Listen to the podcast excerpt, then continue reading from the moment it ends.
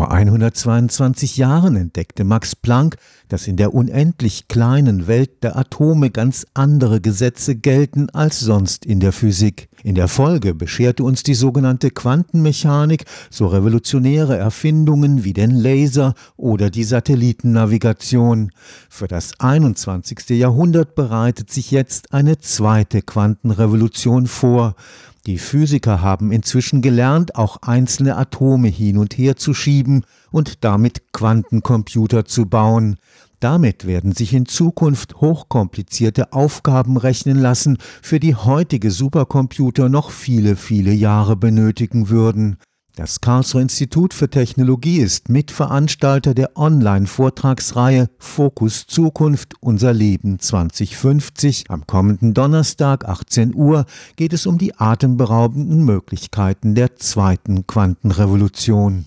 Herkömmliche Computer kennen nur zwei Zustände, 0 oder 1. Man stellt sich das so vor, dass Strom fließt oder eben nicht, an oder aus. Und Qubits, also Quantenbits, sind im Gegenteil für eine bestimmte Dauer dazu in der Lage, sich in einen Zwischenzustand aus 0 und 1 zu begeben. Und dieser Zustand nennt man Superposition. Zwei oder mehr Teilchen sind dann miteinander verbunden, auch wenn sie räumlich weit voneinander entfernt sind. Und das führt dazu, dass ein Quantencomputer tatsächlich eine Rechenoperation gleichzeitig für mehrere Zahlen ausführen kann. Mit anderen Worten, Quantencomputer können Millionen Dinge zur gleichen Zeit ausführen. Herkömmliche Rechner können immer nur genau einen Befehl ausführen. Die Professorin Marion Weißenberger-Eibel hat den Lehrstuhl für Innovations- und Technologiemanagement am KIT inne und leitet das Fraunhofer Institut für System- und Innovationsforschung in Karlsruhe.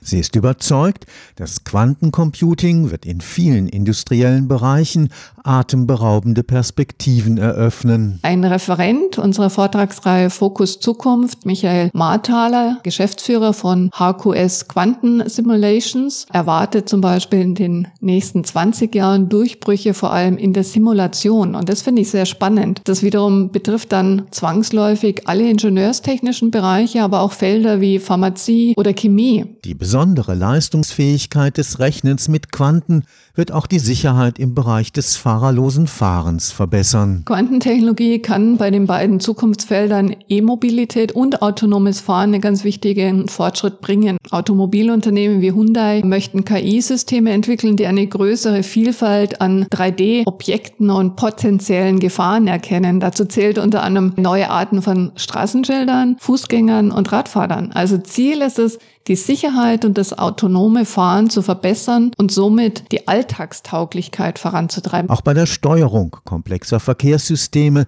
kann Quantencomputing eingesetzt werden. Das wurde beispielsweise 2019 in Portugal von VW getestet. Also neun Busse unter dem Namen Quanten Travel fahren Gäste vom Flughafen Lissabon zum Veranstaltungsort der Digitalkonferenz Web Summit in der Innenstadt. Und die Fahrer greifen dabei auf quantenoptimierte Routeninformationen zurück und die Fahrer mit der optimierten Routeninformation erreichten den Zielort am Ende tatsächlich deutlich schneller. Und dabei wurde die Quantentechnologie zum ersten Mal für Menschen hautnah erlebbar. Und das, glaube ich, ist ganz wichtiger Punkt, dass es wirklich erlebbar ist und sich die Lebens- und Alltagswelt der Menschen auch deutlich verbessern kann. Im vergangenen Jahr wurde in Kooperation von Fraunhofer Gesellschaft und IBM Europas leistungsstärkster Quantencomputer in Stuttgart eingeweiht. Wir wissen zum jetzigen Zeitpunkt noch nicht, wann eine breite Kommerzialisierung möglich wird. Und das sagt auch die Quantenphysikerin und McKinsey-Beraterin